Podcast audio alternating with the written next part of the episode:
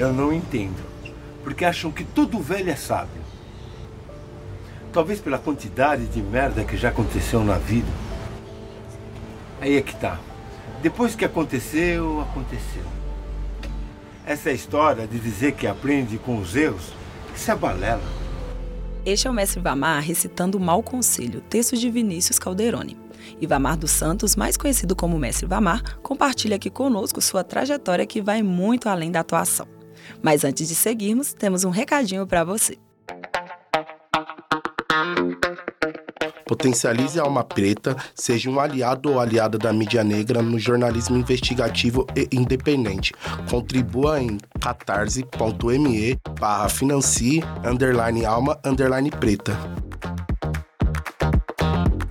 Eu sou Estela Diogo e este é o Papo Preto, podcast semanal produzido pela Alma Preta Jornalismo em parceria com a UOL Plural. No episódio de hoje, convidamos Mestre Vamar, que é ator, griot, pesquisador, escritor, além de ser uma voz ativa do movimento negro desde seus primórdios. É uma honra ter o senhor aqui conosco, Mestre Vamar. Para começar, conta pra gente um pouquinho, um resumo aí da sua trajetória que liga militância, teatro e produção de conhecimento. Ah, agradeço aí a, o convite, tá? Bom, na verdade, assim, eu sou um ativista do movimento negro dos anos 70, né? Comecei a minha militância no IP, na Avenida Cacupo. Foi o primeiro contato que eu tive, inclusive, com o teatro, com Estevão Maia Maia, e entre outros, Ronaldo, enfim, né?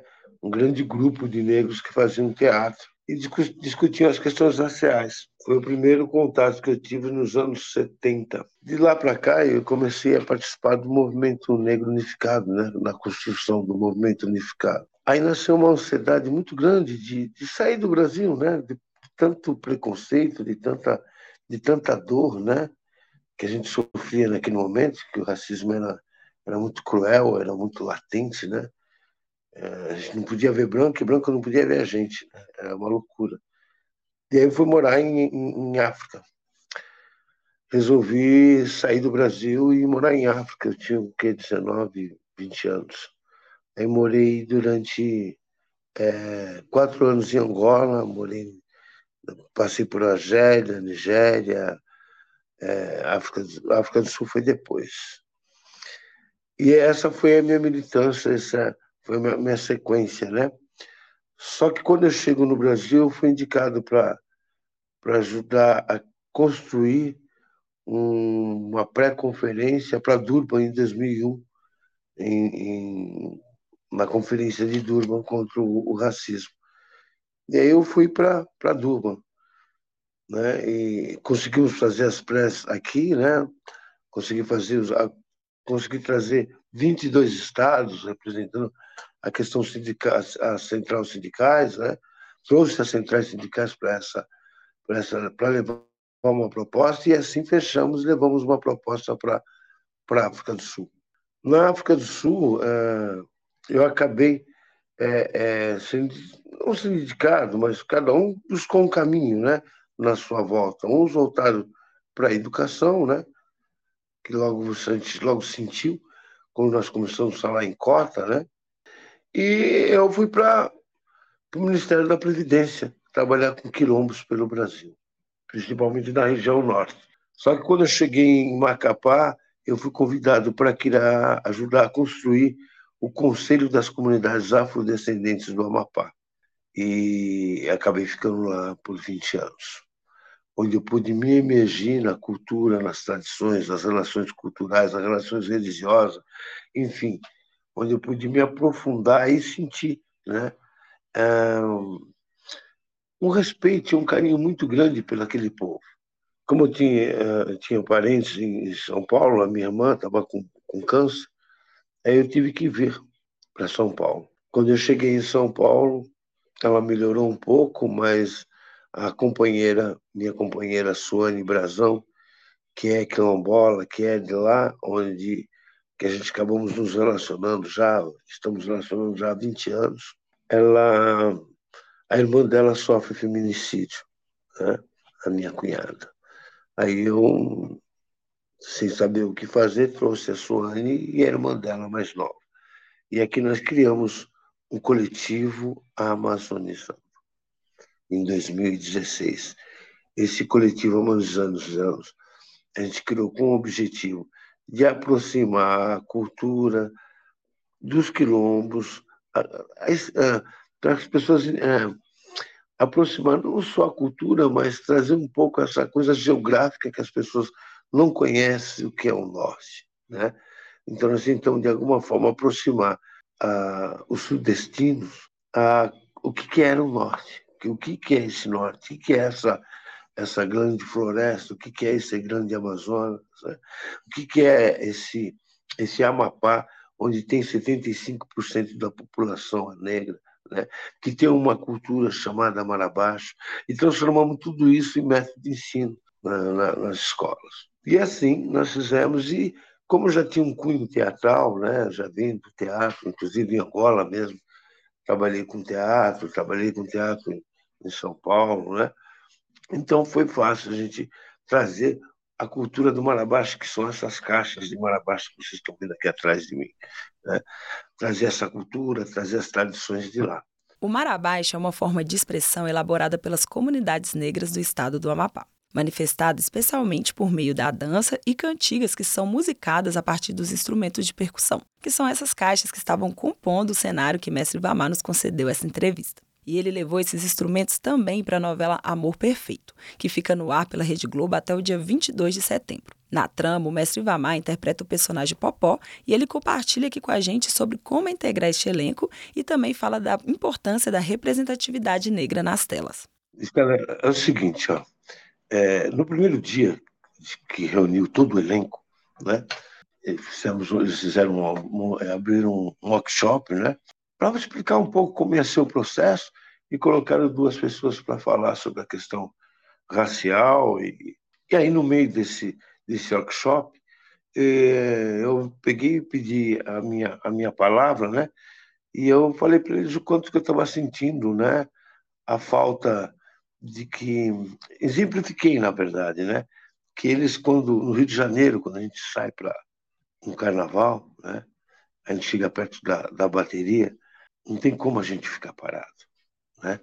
Aquele toque, aquele a, a bateria tocando, não tem quem fica parado. Você sai daqui, vai para o Maranhão, quando você vê o tambor de crioula, você também não consegue ficar parado. Você vai para para Macapá, você vê o mar abaixo, aquele. Então, o toque do tambor, o coro, é uma coisa muito importante. Né? Então, eu falei para eles: olha, estou vendo muita coisa acontecendo aqui, mas né? não estou vendo a nossa linguagem, o coro, né? Aí que eles falaram, não, Vamar, vai ter sim, você vai, a gente vai ter a congada. Eu falei, poxa, eu, eu fiquei feliz da vida, né? Mas anterior, anterior a isso, né, eu acho que é importante ressaltar como foi essa convivência dentro da, dos bastidores, né? O que, que era estar nos camarins, o que, que era estar com é, Tony Tornado, o que era estar com Antônio doutor Antônio Pitanga, né? Então, assim, é, o que, que é estar com essas, com essas lideranças, essa, essa representatividade negra dentro de um espaço desse? Né? O que, que foi estar 30, 50% do elenco negro durante seis meses, né? É, discutindo as questões raciais de uma forma muito delicada, né? colocando algumas questões, defendendo outras. Então, foi um processo de um conjunto de elencos fantásticos.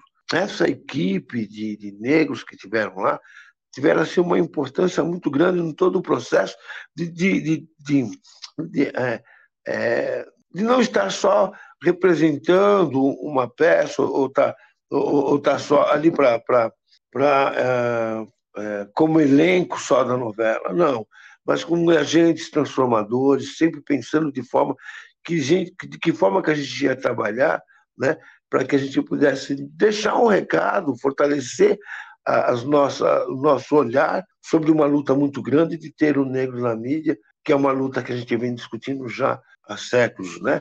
Essa coisa, como que a gente parece na mídia, né? Então isso foi um processo muito importante.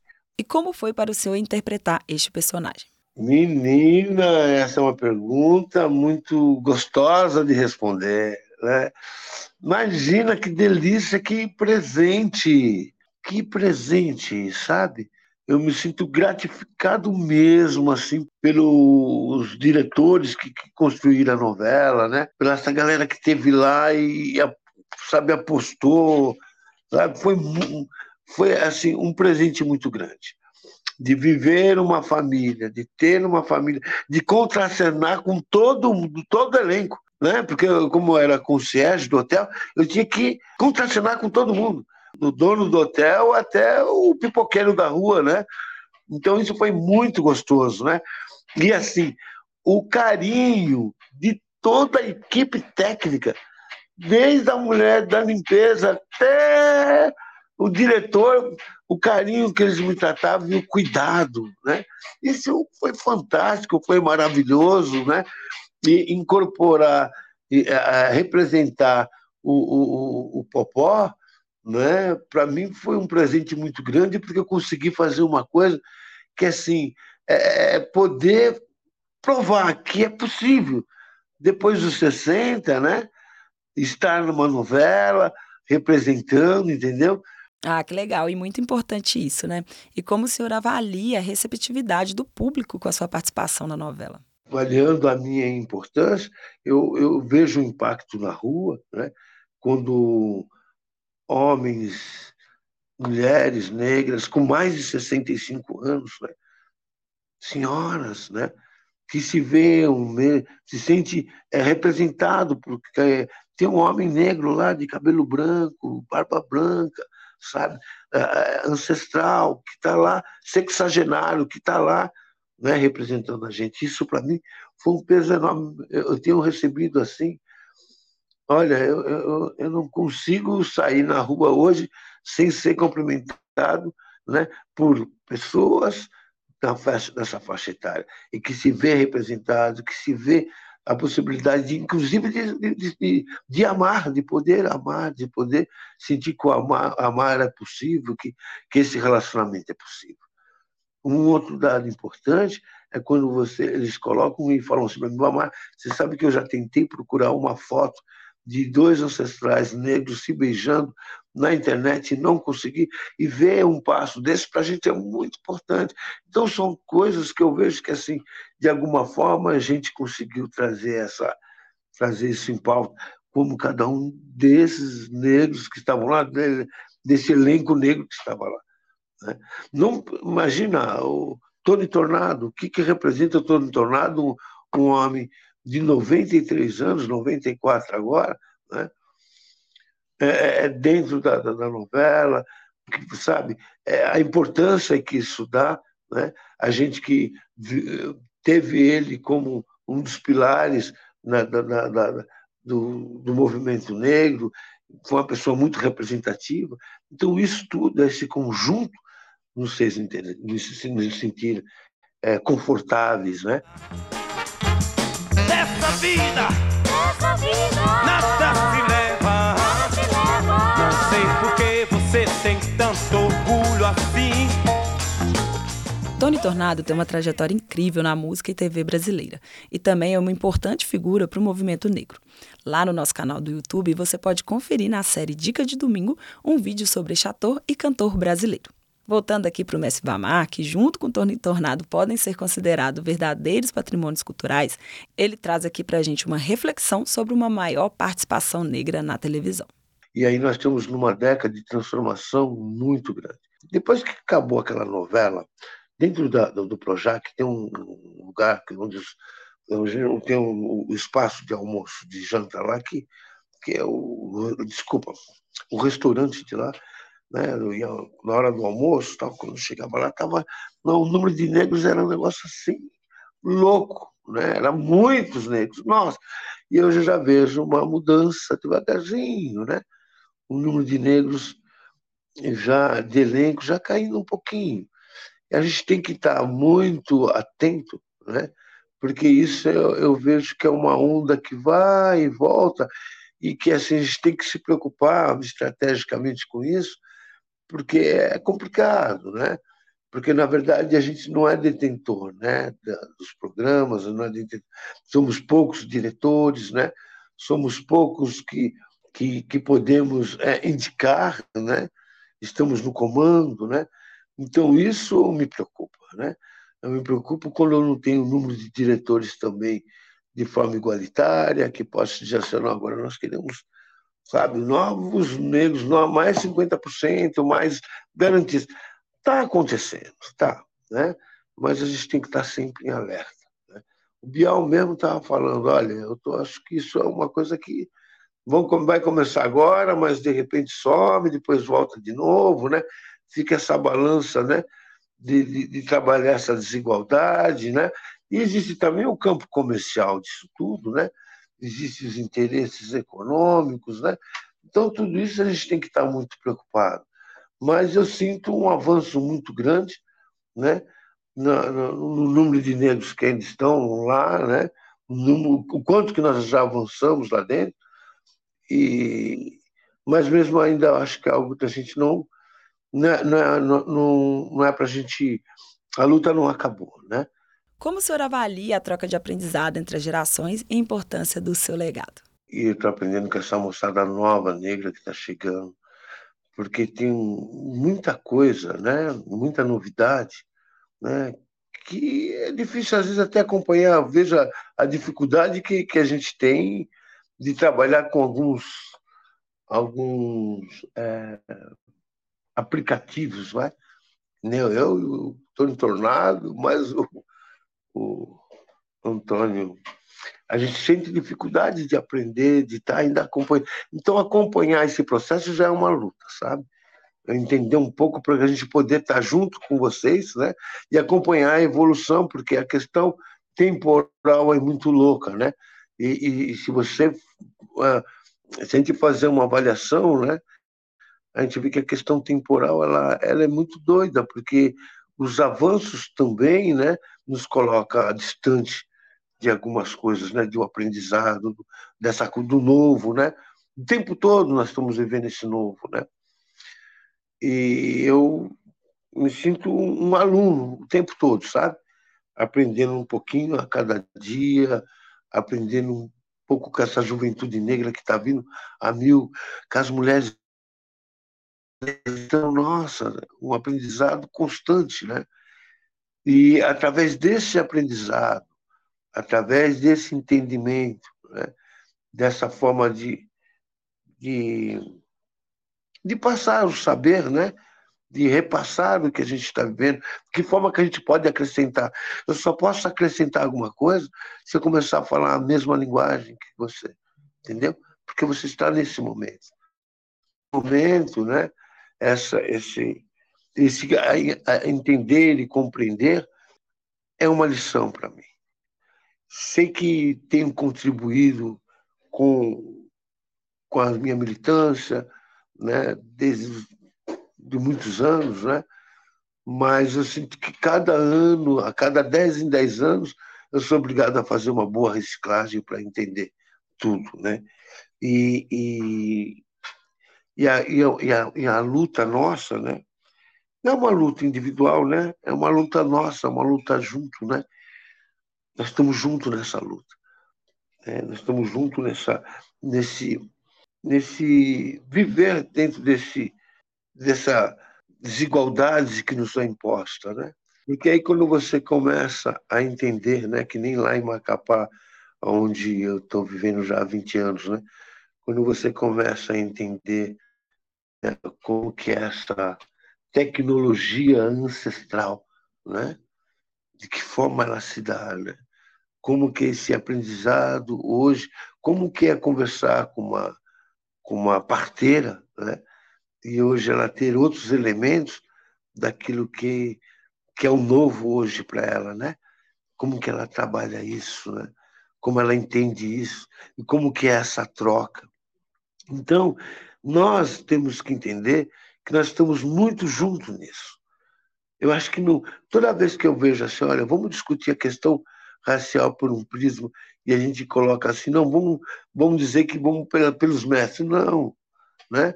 Acho que não tem. Os grandes mestres somos nós, né? Nós juntos criamos, né?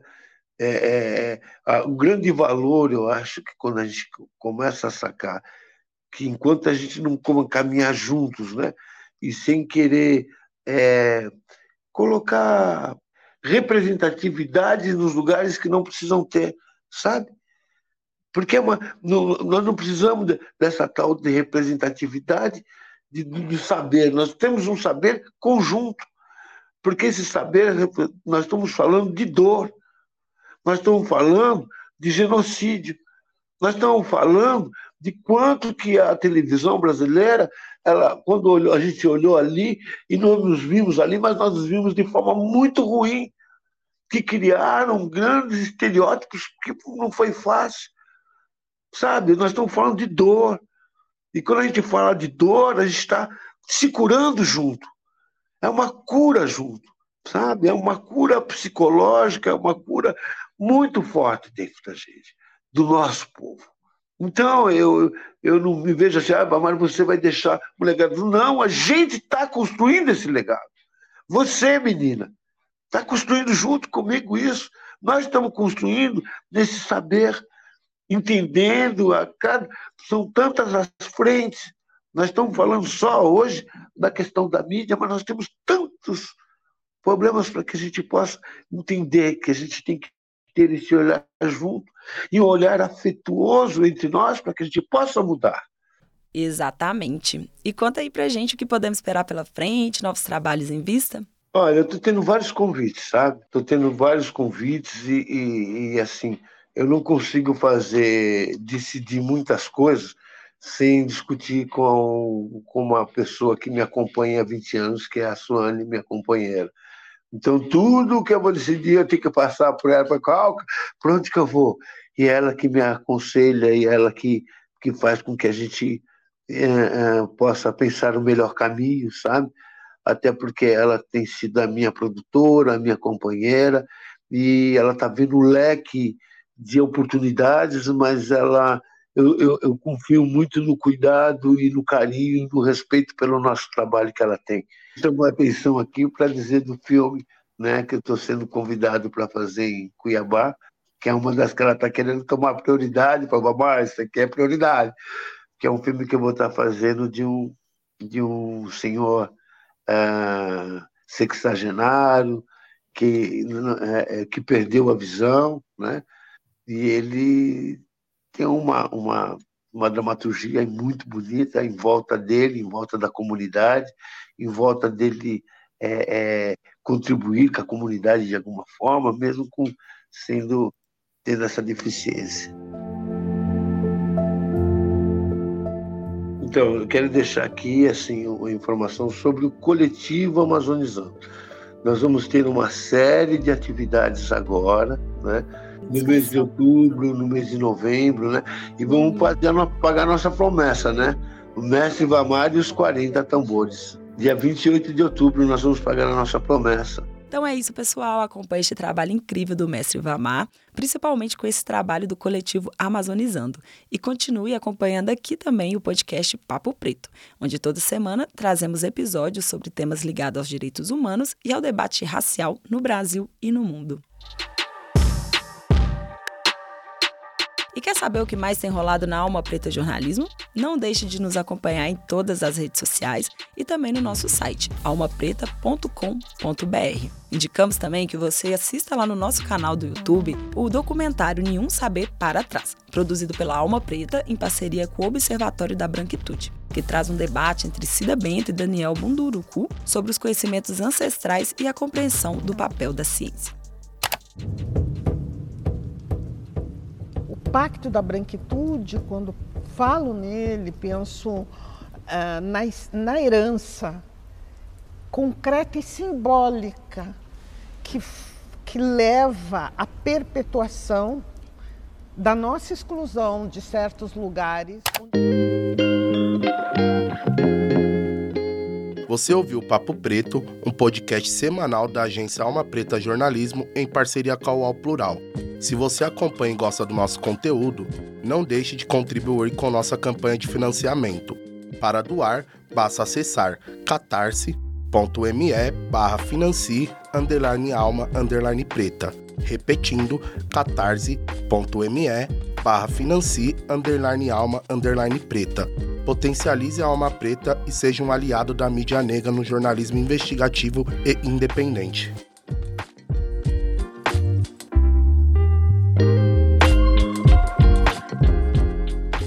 Este episódio teve direção de Vinícius Martins, produção, roteiro e apresentação minha, Estela Diogo, assistências de estúdio de Patrick Silva e edição de Débora Oliveira.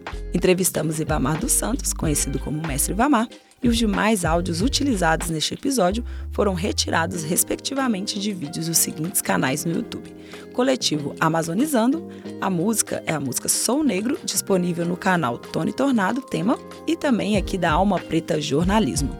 Obrigada por sua companhia até aqui e até a próxima semana.